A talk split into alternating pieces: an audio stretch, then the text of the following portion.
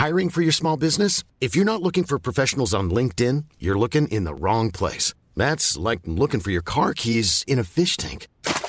LinkedIn helps you hire professionals you can't find anywhere else, even those who aren't actively searching for a new job but might be open to the perfect role. In a given month, over 70% of LinkedIn users don't even visit other leading job sites. So start looking in the right place. With LinkedIn, you can hire professionals like a professional. Post your free job on linkedin.com slash people today.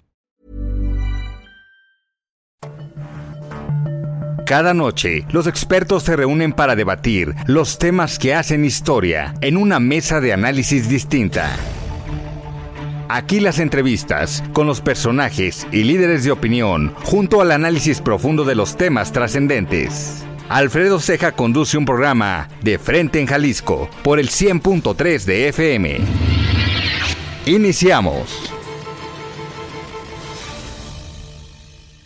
Hola, ¿qué tal? Muy buenas noches. Bienvenidos a una emisión más de De Frente en Jalisco, aquí en Heraldo Radio Jalisco. Hoy viernes 12 de enero quiero agradecer como todos los días en los controles técnicos a Antonio Luna y a Ramón Luna, en la producción y redacción de este espacio a Ricardo Gómez y recordarles nuestro número de WhatsApp para que se comuniquen con nosotros, el 3330 1779 66. El día de hoy vamos a tener esta mesa de análisis de los viernes con Sebastián Mier y con Ociel González. Además, vamos a escuchar la participación de Ana María Vázquez Rodríguez, ella es académica del ITESO e integrante del Consejo Ciudadano de Seguridad.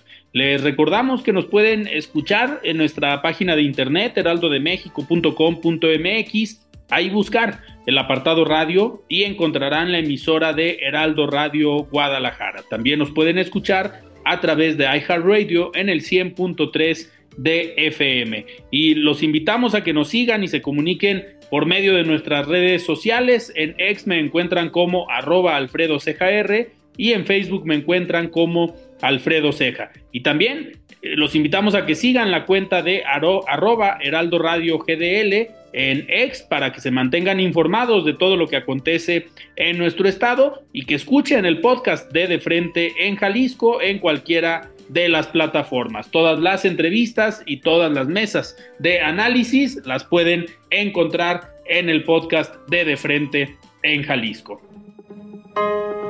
El análisis de Frente en Jalisco.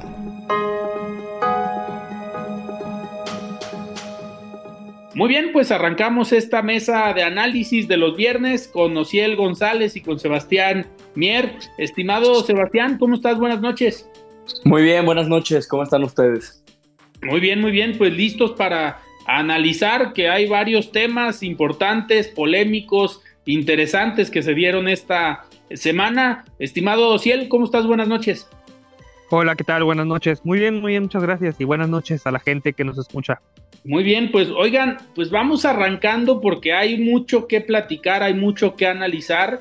Eh, sin duda, yo creo que la nota de esta semana fue eh, pues el registro, el nombramiento o el destape, eh, y vaya que fue destape, que, que, dio Movimiento Ciudadano con Jorge Álvarez Maínez como precandidato pues único de Movimiento Ciudadano a la presidencia de la República. ¿Y por qué digo que, que fue destape? Porque al final eh, si bien hubo un proceso dentro del partido, se hizo esta, eh, digamos, esta rueda de prensa, este mensaje eh, con el Consejo, con, con la Coordinadora Nacional, pues el primer, digamos, la primera información que tuvimos fue este video que suben a sus redes sociales con Samuel García, con Mariana Rodríguez, donde pues en una mesa donde había algunas cervezas, donde había botana, había comida, eh, destaparon al precandidato Jorge Álvarez Maínez a la presidencia de la República. Y me gustaría empezar con esto, eh, Ociel. Eh, ¿es, ¿Es correcto, ves tú correcto?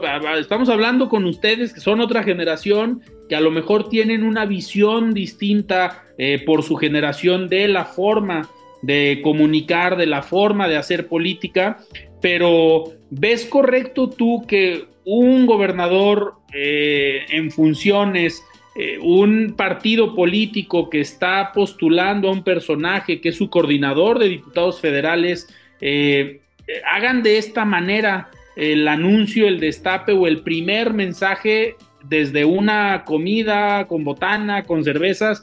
¿Es correcto esto, Ciel? ¿Crees que esto engancha, conecta con algún segmento de la población? No lo creo. A mi parecer, este tipo de destape pues, se hace para aprovechar el fenómeno de, Samuel García, ¿no? O lo que queda del fenómeno de Samuel García y de Mariana Rodríguez, pero a mi parecer no, no es correcto. Yo creo que eh, este destape de Maines quiere conectar con ese quizá electorado joven, con ese electorado que podría definir la, la elección, pero no, no es la forma en la que se tuvo que hacer. Si de por sí Movimiento Ciudadano ya llega tarde a la contienda, ya llega golpeado, ya llega fracturado y ya llega con algunas fisuras que podrían denotar por ahí cierta debilidad o cierta, eh, o cierta fragilidad, eh, a mi parecer fue un destape equivocado. Se pudo haber hecho de una mejor forma. Quizá para, para entrar de una forma más seria, más estable y más firme a esta, a esta contienda, se pudo haber hecho distinto. Y yo creo que es, pues es parte de esta, de este mala estrategia que ha hecho Movimiento Ciudadano en todo este 2023, el pasado 2023 y en estos inicios de año. Claro. Eh, Sebastián, ¿tú cómo, cómo viste este destape previo a que se diera, digamos, el mensaje oficial o por la, vía oficial política del mismo partido? Eh, ¿Lo viste adecuado? ¿Ves alguna intención, digamos, mediática? Eh, sin duda, los videos o el video que comparten en las distintas redes, principalmente en la de Jorge Álvarez Maínez o en la de Samuel García, pues los, las vistas que tuvieron, pues ya las quisieran alguna de las otras eh, precandidatas, pero, pero se vale jugar con, esta, con este tipo de comunicación para enviar un mensaje importante como es una precandidatura. Ya, bueno, de si se vale, pues que no se valdrá, ¿no? En política, cada quien juega con las cartas que tiene y Movimiento Ciudadano tiene esta carta muy fuerte que es Samuel García y Mariana Rodríguez. Y la forma, a mí me tiene sin cuidado la botana y la cerveza y eso no se me hace mal realmente. Lo, lo que se me hizo mal fue eh, el papel que, que, toma Samuel García como líder de Movimiento Ciudadano, ¿no? Y termina siendo algo que le termina reprochando el gobernador Alfaro en, en su texto que saca. Y esa es la realidad, ¿no? ¿Cuál es la intención de hacer un video antes? Lo mencionabas, la intención mediática. Estamos hablando de ello. Los seguidores seguramente de Álvarez Maínez subieron después de que, que hicieron la publicación, ¿no? Entonces, el simple hecho de hacer una publicación conjunta en Instagram ya es una, una ventaja. Eh, no sé eh, a, Álvarez Maínez cuánto le vaya a ayudar la sombra de Samuel, porque es muy diferente tener el apoyo y que sea su compadre y que le ayude, y otra cosa es muy diferente, Jorge Álvarez Maínez como persona, si va a caer bien, si va a conectar con la audiencia con la que conectó Samuel, porque no creo que lo vaya a hacer. A Samuel lo que lo distingue es esta faceta o esta fachada de, macho, de, de aire norteño y de, ¿sabes? ¿No? Como muy de Monterrey. Y, Álvarez Maínez, pues es de Zacatecas, ¿no? Entonces, no creo que, que le salga el acento. Pero pues sí, dudosa la forma en la que entra MC a esta boleta electoral. No sé cómo vaya a, seguir este tema. Sin duda interesante, pero, pero peleagudo. Oigan, y, sobre todo polémico por lo que genera, ¿no? El mensaje, ya lo comentabas ahorita, Sebastián, el, digamos, la respuesta del gobernador Enrique Alfaro, eh, un mensaje fuerte, un mensaje donde dice eh, nuevamente no estar de acuerdo en las formas, en cómo se está haciendo eh, la política o cómo se están tomando las decisiones dentro de Movimiento Ciudadano, pero al final eh, Enrique Alfaro como líder político del grupo de Jalisco y un líder político que sin duda pues sí ayudó a crecer a Movimiento Ciudadano, aquí es donde crece y renace eh, movimiento Ciudadano y ya después llega el, lo que está con Nuevo León, que solamente es la gubernatura, también hay que reconocerlo y hay que decirlo. En Nuevo León, si bien está Samuel García, es gobernador, tienen la presidencia municipal de Monterrey, pero eh, no les fue bien en el resultado electoral, no tienen diputados locales. a diferencia de Jalisco, que en Jalisco sí tienen presidencias municipales, tienen el control del Congreso del Estado, eh, y sin duda pues se operó diferente en el emesismo aquí en Jalisco a el emesismo en Nuevo León. Pero también esta, esta diferencia, no sé qué opine Social, eh, que marca el gobernador, viene a generar eh, polémica, viene a generar como una serie de, eh, pues de dudas, de cuestionamientos sobre movimiento ciudadano a nivel nacional, ¿no? Que un personaje tan importante para el emesismo como es Enrique Alfaro cuestione nuevamente las formas, yo creo que eso sí pega a MC, independientemente, ahorita vamos a hablar de las reacciones, pero sí le pega a Movimiento Ciudadano y sobre todo al precandidato Jorge Álvarez Maínez, ¿no?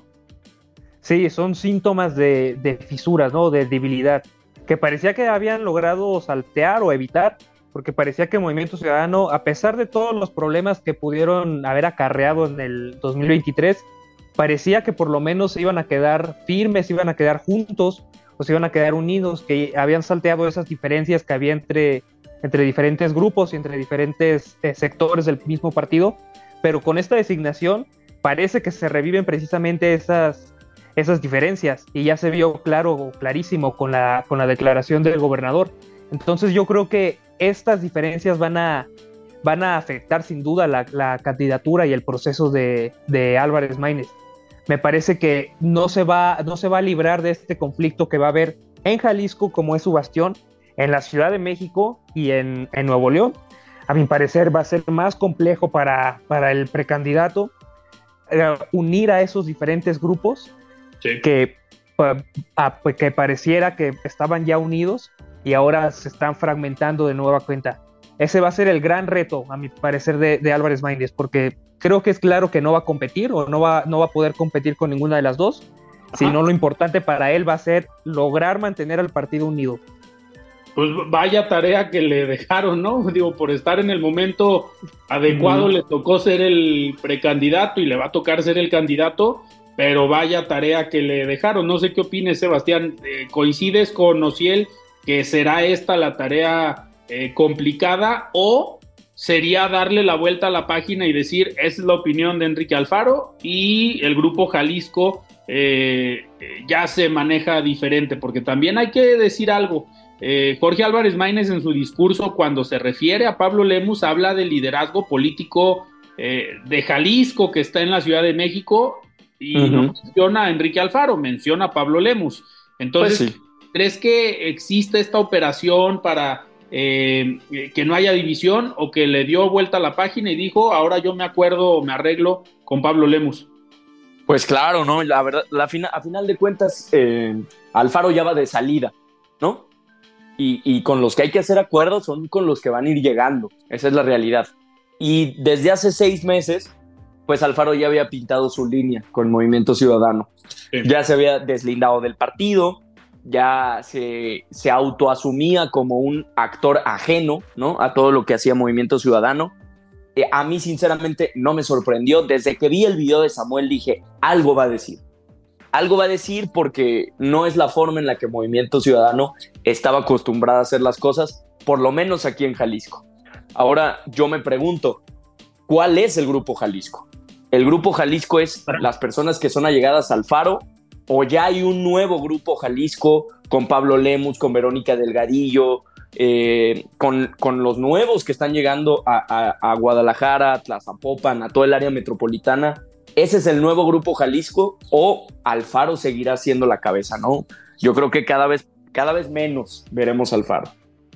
Que, que al final, eh, yo lo escribí en una columna esta misma semana, pues el reto para Movimiento Ciudadano sería ese. En su momento fue mantenerse unido a nivel nacional y que todos apoyaran a Samuel García en su momento, pero ahora el reto es ver si todos van a apoyar a Jorge Álvarez Maínez y si eso no genera una división aquí en Jalisco, que era algo que ya habían hasta cierto punto superado, contemplando los dos grupos Jalisco, uno liderado por el gobernador Enrique Alfaro, otro liderado por Pablo Lemus. Sabemos que hay o había una división, pero hay que ver si con este escenario eh, no se revive esta, esta división en el emesismo local. Hay que estar muy atentos a cómo eh, toman partido. Ya algunos marcaron una línea, reconocieron el nombramiento o el registro de Jorge Álvarez Maínez, pero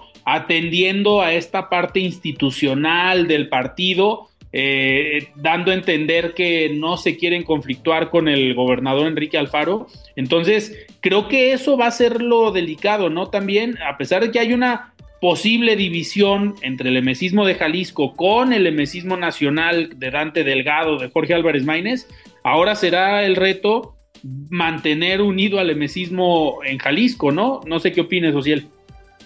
Sí, precisamente. Es lo que comentábamos o algo parecido el programa pasado, ¿no? Movimiento Ciudadano ya llega bastante débil a esta contienda electoral, se presentó muy tarde al candidato y el candidato no parece ser ese personaje o esa figura que pueda revertir la situación ¿no? o que pueda cambiar las cosas para el partido. Y más que pueda cambiar, yo creo que va a venir más a afectar, porque el Grupo Jalisco, si ya lo decíamos, es el bastión de Movimiento Ciudadano, aquí se ha hecho fuerte, aquí tiene sus personajes más importantes, y Álvarez Maínez, más que ayudar al partido, va a venir a fragmentarlo. Yo creo que Movimiento Ciudadano, a mi parecer, quizás sonará eh, eh, fatalista, no va a lograr superar este, este bache. Yo creo que va a haber una división bastante marcada y bastante clara entre ambos, entre los grupos que se llegaran a formar, entre los que van a apoyar la, la, la, candidatura perdón, de Álvarez Maínez y los que se van a ir de, Enrique Alfaro. A mi parecer, el, el gobernador de Jalisco no va a desaparecer tan pronto de la escena política. Me parece que va a seguir actuando tras bambalinas, quizá. Claro. Oigan, ¿y ven, ven un riesgo ustedes eh, en cuanto al registro de movimiento ciudadano a nivel nacional? ¿Ven posibilidades que eh, en una elección como la que vamos a ver, que puede ser si MC no levanta, si la candidatura de Jorge Álvarez Maínez no levanta, eh, que sea una elección de dos, una elección entre Claudia Sheinbaum y Xochitl Galvez y que esto llegue a poner en riesgo el registro de Movimiento Ciudadano, de que muchos electores puedan decir, ¿sabes qué? Eh, en otro contexto votaría por Movimiento Ciudadano, pero en este momento que no tienes posibilidades, mejor me voy a otro lado y eso le quite votos a MC. ¿Ves, Sebastián, ese escenario donde corra riesgo el registro de MC? Pues creo que hay que ponderar todas las posibilidades, ¿no? Lo que decía Ociel, que Movimiento Ciudadano llega muy tarde, pues sí, llega muy tarde a una campaña que llegó muy temprano, ¿no? deberíamos de estar, estamos hablando de política desde junio, julio, y ahorita pues se supone que estamos en etapas de precampañas y los mensajes van dirigidos a militantes y simpatizantes, cuando realmente no es, no es cierto, van, van dirigidos a la población en general porque todo mundo puede escuchar los mensajes.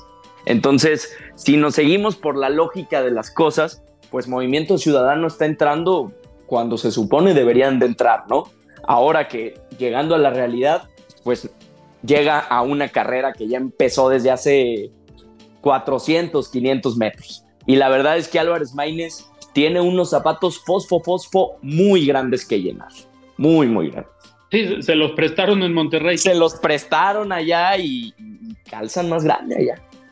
O si ¿tú ves, ves riesgo en el registro del partido de Movimiento Ciudadano eh, en una elección que se vaya eh, no a tercios, sino que se define entre dos y que MC eh, peligre? Sí, ahora sí. La verdad, sí. El, programa pasado también mencionaba que no veía riesgo de que del, con el registro de Movimiento Ciudadano, pero ahora sí. Yo creo que Álvarez Maínez va a venir a afectar y el, daño que va a hacer va a ser grandísimo, va a ser enorme. es que Álvarez Maínez no es un perfil presidencial. Exactamente, nunca ha ganado una elección popular. O sea, es diputado federal, pero por eh, plurinominal. Y y además de eso, no es conocido por la población. Tiene 38 años y, quiere agarrar o quiere aprovecharse de ese fenómeno de Samuel García, pero le, a mi parecer le va a salir peor. No va a poder llenar los zapatos de, de Samuel García, ni mucho menos de Mariana Rodríguez, y nada más va a venir a fragmentar un partido de por sí ya bastante débil. Entonces, eh, en el tema del registro me parece que sí peligra con Álvarez Maínez. El programa pasado decía que no, pero con este candidato me parece que sí puede llegar a peligrar. pero ¿por qué se lanzarían? Si peligrara, ¿por qué se lanzarían? ¿No sería mejor ya mejor unirse a la alianza? Si lo están lanzando solo es por algo, ¿no? Tienen ahí una ponderación, yo creo. Puede ser, pero al final también algo que yo creo que mucha gente va a eh, analizar eh, esperemos, digo, porque al final en una elección eh, sí son importantes las propuestas, pero también hay que analizar a los perfiles, la experiencia que tengan cada uno de ellos y de ellas. Y ahorita lo comentaba Ociel, no ha ganado ninguna elección Jorge Álvarez Maínez, ha estado en cuatro partidos políticos, pero aparte no ha gobernado, que es algo que pues, para ser presidente de la República, algo que pensarías tú es que por lo menos haya tenido una experiencia eh, dirigiendo un poder ejecutivo, ya sea a nivel eh, municipal, estatal. Eh, en el caso de Claudia Sheinbaum, pues ya fue jefa de gobierno. En el caso de Xochitl Galvez, pues no ha sido gobernadora, pero por lo menos ya fue jefa delegacional, que ya te da un norte o una experiencia en cuanto a lo que es gobernar y dirigir un poder ejecutivo. En el caso de Jorge Álvarez Maínez, pues esa experiencia en el poder ejecutivo eh, dirigiendo, pues no la tiene y creo que eso también le puede pesar, sumándole a que no es conocido, eh, pues no es un perfil que pueda tal vez conectar como lo hubiera hecho el mismo Samuel o cualquier otro perfil de los que analizamos en su momento que podían llegar a Movimiento eh, Ciudadano, el mismo Marcelo Ebrard, no sé, Colosio, eh, otros perfiles del mismo gobernador Enrique Alfaro, pero, pero bueno, oigan, tenemos que ir a un corte, antes vamos a escuchar el comentario de Ana María Vázquez Rodríguez, ella es académica del ITESO e integrante del Consejo Ciudadano de Seguridad. Estimada Ana María, ¿cómo estás? Buenas noches. La voz de los expertos. Estimado Alfredo, muy buenas noches. Es un gusto para mí saludarte y a la audiencia de tu programa. En mi comentario de esta ocasión quiero abordar dos temas que involucran la defensa y protección de los derechos de comunidades y de pueblos. Ambos casos son ejemplo de cómo el sistema de instituciones y de justicia opera para alertar y defender la vida de las personas cuando enfrentan violencia, precariedad o abuso de poder. Por un lado, la noticia de que el miércoles pasado la Suprema Corte de Justicia concedió el amparo a favor de la comunidad indígena Raramuri El Trigo en Urachi, Chihuahua, que eh, había manifestado una afectación por la concesión de uso de agua que recibieron en su momento dos mineras para explotar la cuenca del río Fuerte. Eh, esto fue en 2016 por parte del Ejecutivo Federal. El amparo concedido va acompañado de la, de la anulación de los títulos de concesión a estas mineras. La resolución advierte que en cualquier nuevo proceso sobre este caso deberá incorporarse previamente la consulta a la comunidad referida y a otras comunidades aledañas que también podrían verse afectadas por la explotación de estas fuentes acuíferas. Más allá de la concesión del amparo y de la queja referida, la pregunta es por qué esta noticia es relevante. Primero porque la Suprema Corte de Justicia reconoció en ella el valor que tiene la relación indirecta con el recurso ambiental, más allá de la habitual, que es la vecindad inmediata o la del uso referido. Es decir, reconoció, admitió y otorgó protección a una comunidad por la importancia simbólica, espiritual y de cosmovisión que tiene el recurso para ellos. Además, este amparo permite avanzar en la defensa del derecho a la consulta indígena en un gran número de proyectos de inversión y desarrollo en el país, desde el tren Maya hasta la concesión de uso de agua o la construcción de parques tecnológicos. Y también en procesos de representación política, por ejemplo, para paridad y acceso a candidaturas o de seguridad en materia de las acciones que las autoridades toman para la protección contra delitos de la trata o la explotación laboral, entre otros. Finalmente es importante porque hay que recordar que este derecho a la consulta se ha exigido a lo largo de 30 años. Supuesta al centro de la discusión en la justicia mexicana sobre lo que los derechos eh, de los pueblos indígenas y significaba, coincide o data de la emergencia a la vida nacional del Ejército Zapatista de, de Liberación Nacional. El segundo asunto que quiero comentar es el que tiene implicaciones en materia de derecho y protección de comunidades vulnerables a nivel internacional. Se trata de la demanda contra Israel que presentó Sudáfrica ante la Corte Internacional de Justicia por el crimen de genocidio consecuencia de la ofensiva militar de ese país en la franja de Gaza. La demanda incluye la solicitud de dictar medidas cautelares para proteger a los cientos de víctimas. Las audiencias se han llevado a cabo ayer jueves 11 y hoy en La Haya, sede de ese tribunal internacional. Los reportes destacan como rasgos de esta demanda que el Estado acusado es uno que surgió precisamente tras un evento semejante al que vemos hoy en día y por el que se impulsó el tratado mismo que vincula directamente el origen de la Corte con la discusión sobre este crimen. Este es la Convención para la Prevención y Sanción del Delito de Genocidio. La Corte se había establecido en 1945 y la Convención fue firmada en 1945. Planning for your next trip? Elevate your travel style with Quince. Quince has all the jet-setting essentials you'll want for your next getaway, like European linen premium luggage options, buttery soft Italian leather bags, and so much more. And it's all priced at 50 to 80% less than similar brands. Plus, Quince only works with factories that use safe and ethical manufacturing practices. Pack your bags with high-quality essentials you'll be wearing for vacations to come with Quince. Go to quince.com slash trip for free shipping and 365-day returns. Hey, it's Ryan Reynolds, and I'm here with Keith, co-star of my upcoming film, If, only in theaters May 17th. Do you want to tell people the big news? All right, I'll do it. Sign up now and you'll get unlimited for $15 a month in six months of Paramount Plus Essential Plan on us. Mintmobile.com slash switch. Upfront payment of $45 equivalent to $15 per month. Unlimited over 40 gigabytes per month. Face lower speeds. Videos at 480p. Active Mint customers by 531.24 get six months of Paramount Plus Essential Plan. Auto renews after six months. Offer ends May 31st, 2024. Separate Paramount Plus registration required. Terms and conditions apply if rated PG. 1948. La acción urgente solicitada implica establecer medidas cautelares de cumplimiento obligado, aunque difícilmente exigibles.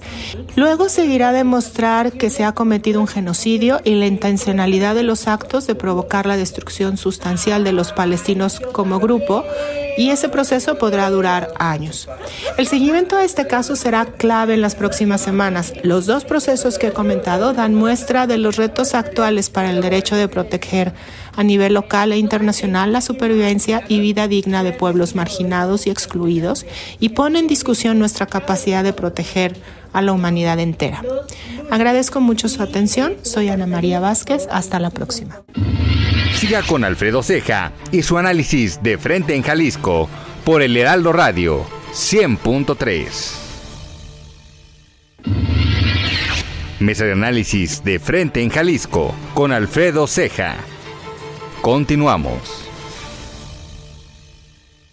Muy bien, estamos de regreso aquí en De Frente en Jalisco, en esta mesa de análisis de los viernes con Sebastián Mier y con Ociel eh, González. Eh, estimado Sebastián, eh, hablábamos ahorita del caso de Samuel García, el caso de Jorge Álvarez Maínez, el caso de, de Movimiento Ciudadano y esta, esta división que puede generar eh, al interior con Jalisco, pero me gustaría también eh, preguntarte, eh, ¿ves posibilidades que en Jalisco digan, pues nosotros nos vamos a enfocar en Jalisco, nos tenemos que enfocar en nuestras candidaturas y no vamos a cargar con la candidatura federal? ¿Ves tú ese riesgo también?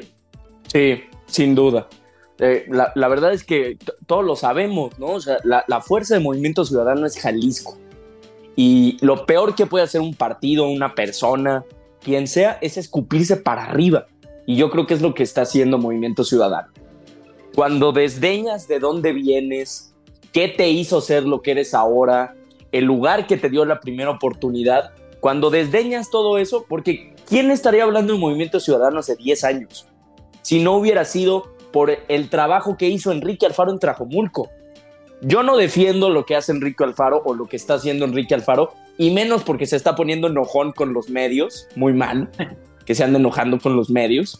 Eh, no defiendo lo que hace en el Estado, pero considero que en Tlajomulco hizo un buen trabajo cuando fue alcalde. Considero que, levantó mucho un municipio que estaba totalmente marginado de la zona metropolitana. Y, y, ahí fue el génesis de Movimiento Ciudadano.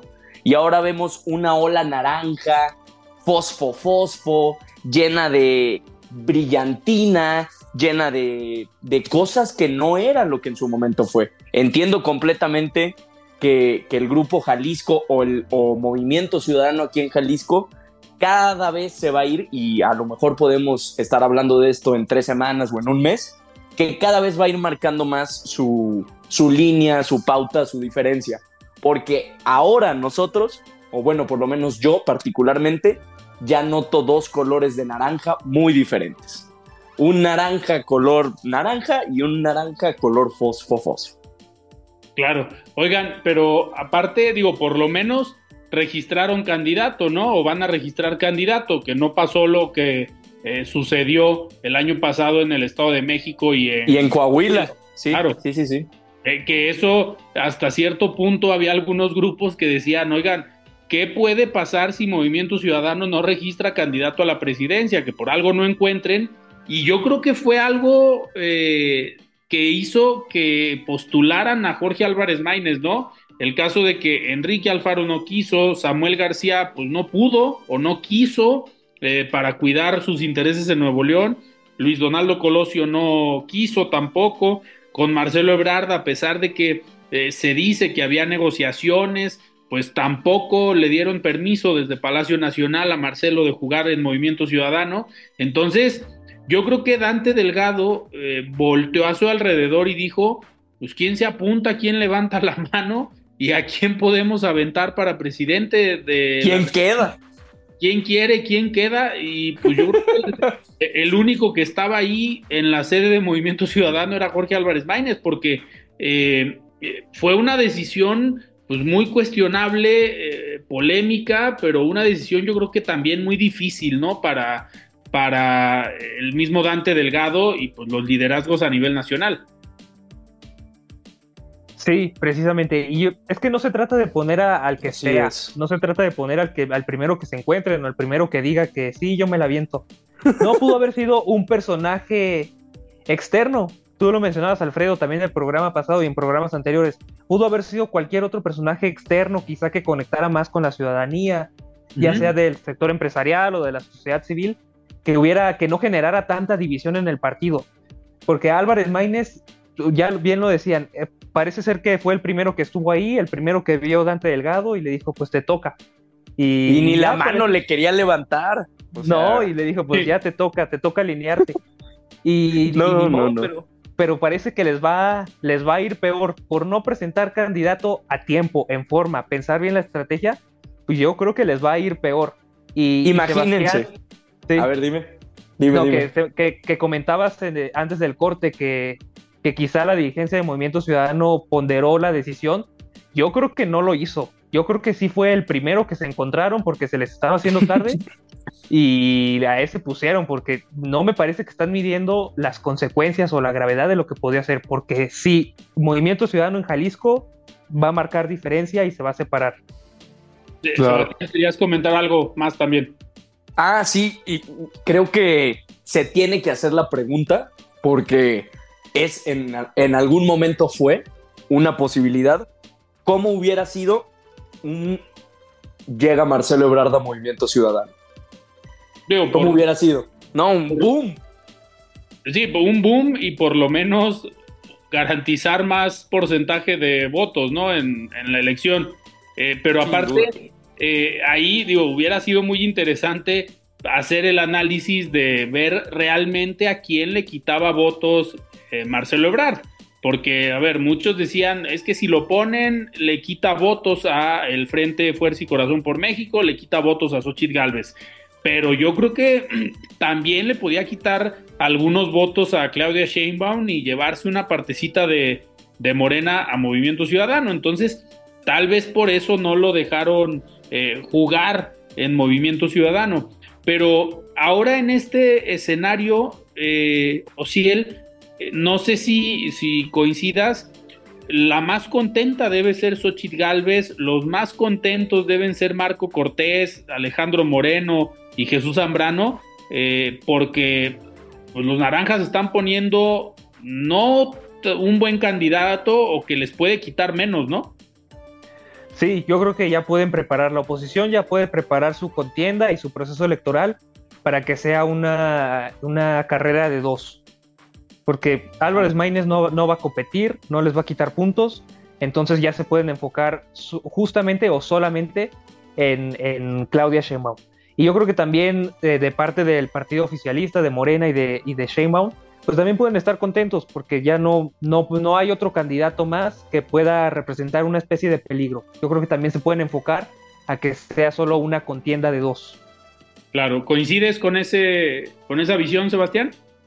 Coincido, coincido y quisiera nada más agregar algo que, mencionabas en tu intervención, Alfredo, que decías que Movimiento Ciudadano puede comerle votos tanto a Morena como a la oposición, ¿no?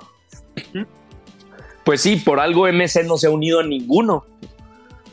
Porque puede, puede tanto coquetear con un perfil eh, autoproclamado de izquierda, no sé si o si él coincida con, con que la alianza oficialista sea de izquierda o no, creo que tendrá sus comentarios, pero puede eh, simpatizar tanto de ese lado como del otro. Entonces, por algo MC no se ha unido a ninguna alianza, porque la, esta fórmula le, ha funcionado, pero creo que me, estoy decantando más por, por las palabras de Ociel. Siento que no ponderaron bien la decisión de poner a Álvarez Maínez. No, no está bien ponderada, la verdad. Oigan, ahorita que, para cambiar un poco de tema, ahorita que mencionábamos a los dirigentes de los partidos, eh, principalmente a Alejandro Moreno y a Marco Cortés, ¿cómo vieron la acción de Marco Cortés de publicar en sus redes sociales este acuerdo que habían firmado en, la gubernatura de Coahuila de repartirse posiciones, repartirse hasta notarías? Eh, ¿Se le habrá puesto complicada la negociación a Marco Cortés con Alejandro Moreno y que a lo mejor el gobernador haya dicho, pues yo no firmé nada, yo no cumplo y háganle como puedan? ¿Crees que haya sido la última instancia, Sebastián, de Marco Cortés de dar un manazo en la mesa y decirle a Alejandro Moreno, a ver, si no te haces responsable de lo que firmaste, eh, pues me voy contra el gobernador y fue lo que hizo Marco Cortés. Declara en contra del gobernador, no en contra de Alejandro Moreno, para que Alejandro Moreno pueda, eh, digamos, maniobrar políticamente, hacer que se cumplan los acuerdos. Pero mencionábamos al principio, eh, ¿cómo ves esta, este tipo de jugadas ya en redes dentro de una misma alianza, como es la del PRI y la del PAN? No, pues fragmentada totalmente. Eh, evidencia muy bien cómo son eh, los acuerdos dentro del PRI y del PAN. Realmente no son aliados porque la ciudadanía hizo un voto o que son... No, no, eso no es cierto. Son aliados por conveniencia. Por conveniencia electoral y por conveniencia política. Porque sabían que solos no podían.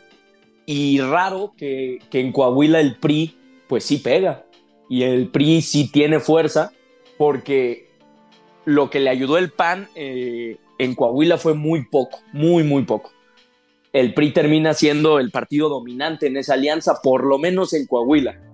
Y sí considero que Marco Cortés, por decirlo con una frase, se mete un balazo en el pie. Se, se auto... ¿O se metió un pues, autogol? Sí, Sí, se metió un autogol, completamente un autogolazo. ¿Quién publica eso? Es que no, es, es impresionante. ¿Quién? Repartición de notarías. Eso, lo, lo ves ¿Lo ves como inexperiencia política o como mandándole un mensaje a Alejandro Moreno de, ya, mira, me vale, eh, sé que me va a costar, sé que me van a pegar, pero pues es mi última carta para que cumplan el acuerdo? Pues eso es inexperiencia política siento que lo hizo desde, desde la entraña, no lo pensó bien, estaba enojado en su casa y dijo, ay, pues lo subo, porque de haberlo platicado con cualquier otro panista, no importa el que hubiera sido, le hubiera dicho, oye, no subas eso. Claro. O si él, ¿tú qué opinas del actuar de Marco Cortés y de pues publicar ese tipo de acuerdos? Y también vamos analizando pues, el tipo de acuerdos, ¿no? Lo que decía Sebastián, la forma en cómo están operando eh, de pues el reparto de cuotas de cuates y de instituciones. Sí, es, es increíble. También concuerdo con Sebastián. Es impresionante cómo, cómo Marco Cortés no pensó más la, o sea, no pensó más las repercusiones de lo que iba a ocasionar esto. Yo creo que como ya, ya lo sabíamos, ya sabíamos cómo operan los partidos políticos, ya sabemos cómo se maneja la repartición de, de cada tipo de hueso que le toca a cada quien, pero es, es increíble que el cinismo y el, nivel de, poca vergüenza que puede llegar a tener Marco Cortés.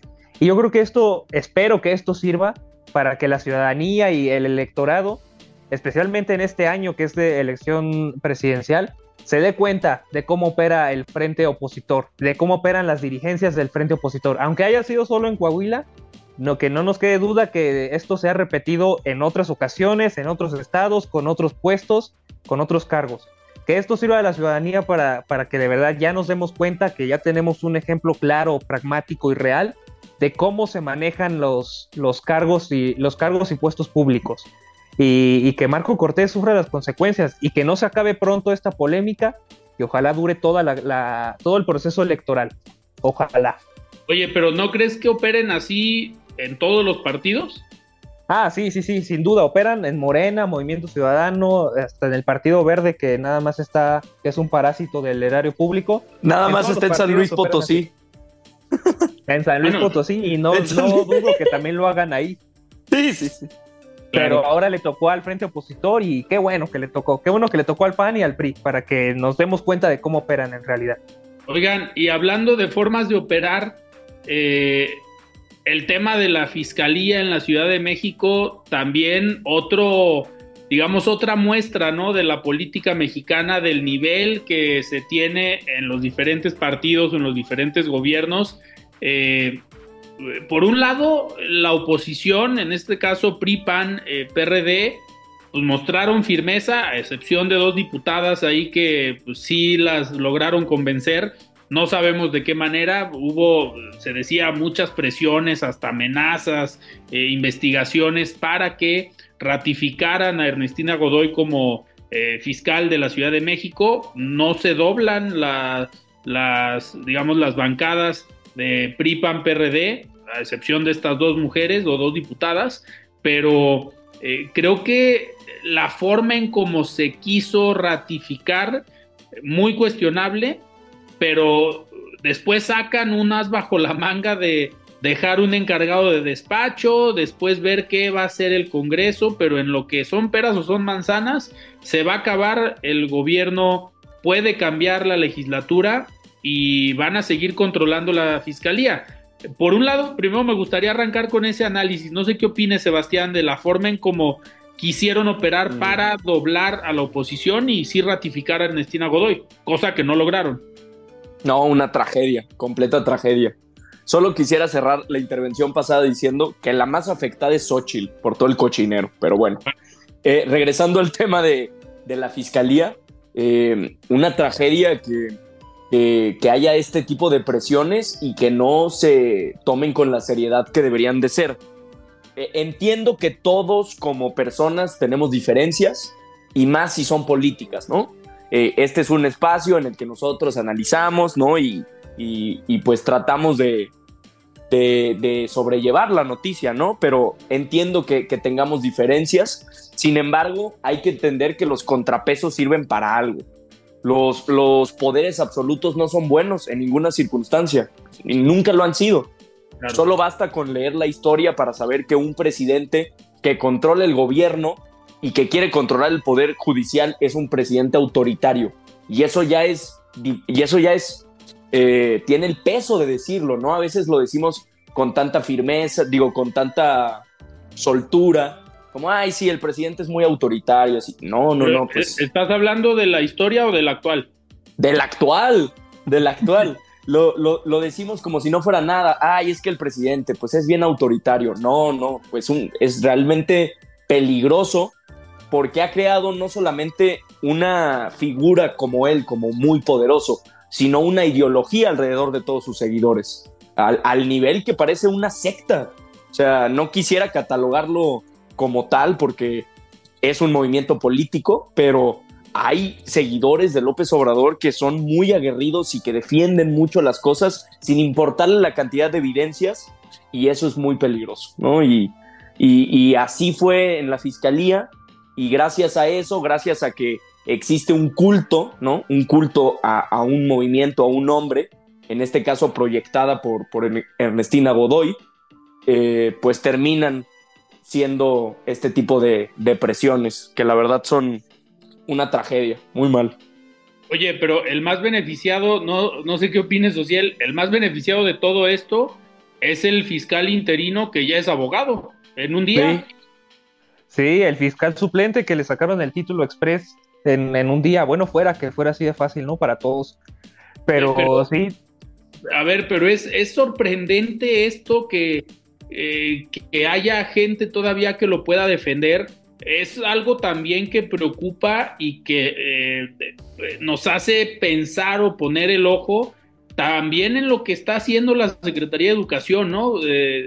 quien está al frente de esta, pues de estas áreas encargadas y sobre todo de estas escuelas o de estas instituciones, y le podemos llamar así, que pues en 24 horas te dan un título nada más para cumplir con un requisito pues aquí ha habido exfuncionarios que por firmar con un título que no tenían les costó la chamba, pues habría que decirles que vayan a esta escuela para que les puedan expedir un título rápido, ¿no? Sí, en un día. Sí, no, te digo, bueno fuera que así fuera de fácil para todos. Pero sí es increíble que un fiscal suplente pueda conseguir así de fácil y pueda llenar tan rápido los requisitos que se requieren para el trabajo. Y es que la Fiscalía en la Ciudad de México ha sido una especie de brazo, no quiero decir brazo armado, pero una fortaleza, porque recordemos bajo, la, bajo el mandato, bajo la dirección de Ernestina Godoy, ocurrió la investigación de la línea 12 del metro. y, se operó de una forma tan eh, oscura, sin tanta transparencia, que parecía que se estaba trabajando bajo las órdenes de Sheinbaum y de López Obrador. También ocurrió lo, de, lo de el clan de, la, de los desarrolladores en la Benito Juárez, que se decía que, que, se operaba de forma política, porque la Benito Juárez pues, era gobernada por el PAN.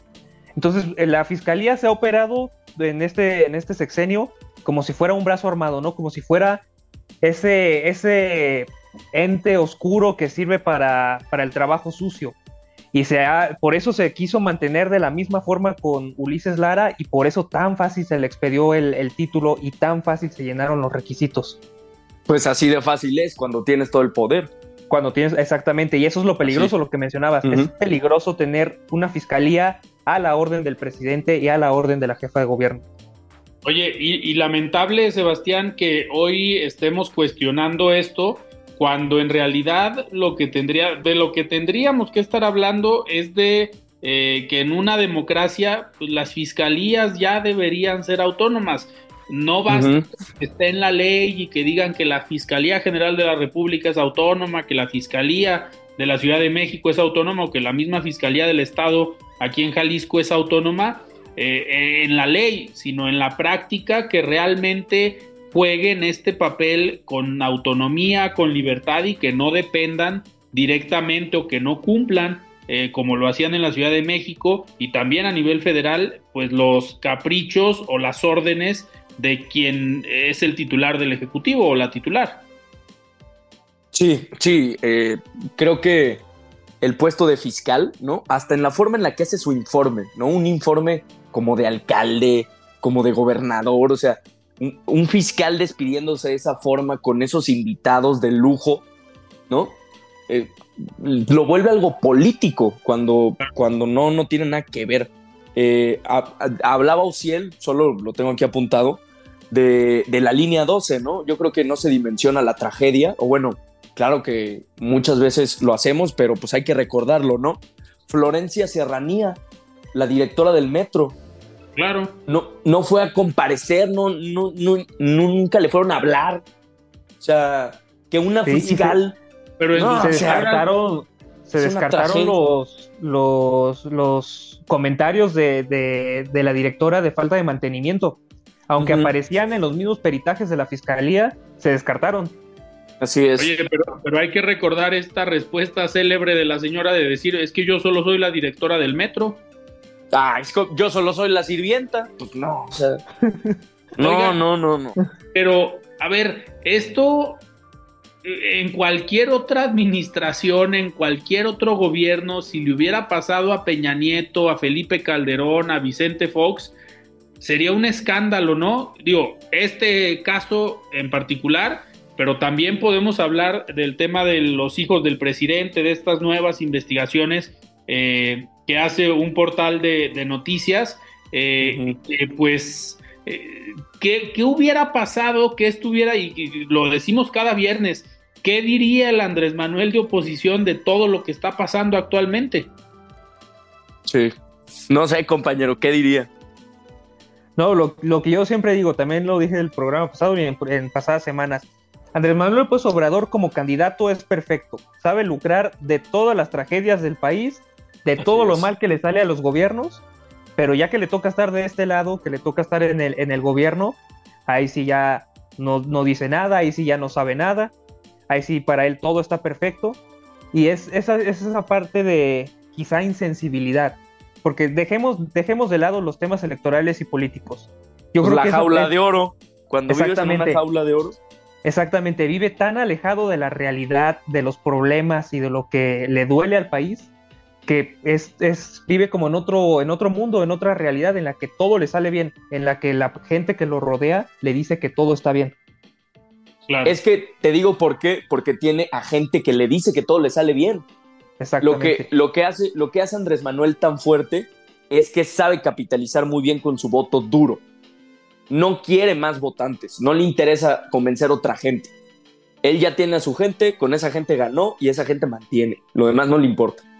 Claro, y aparte con funcionarios leales, pero no, pues no tan capacitados. Es más importante la lealtad que la capacidad, ¿no?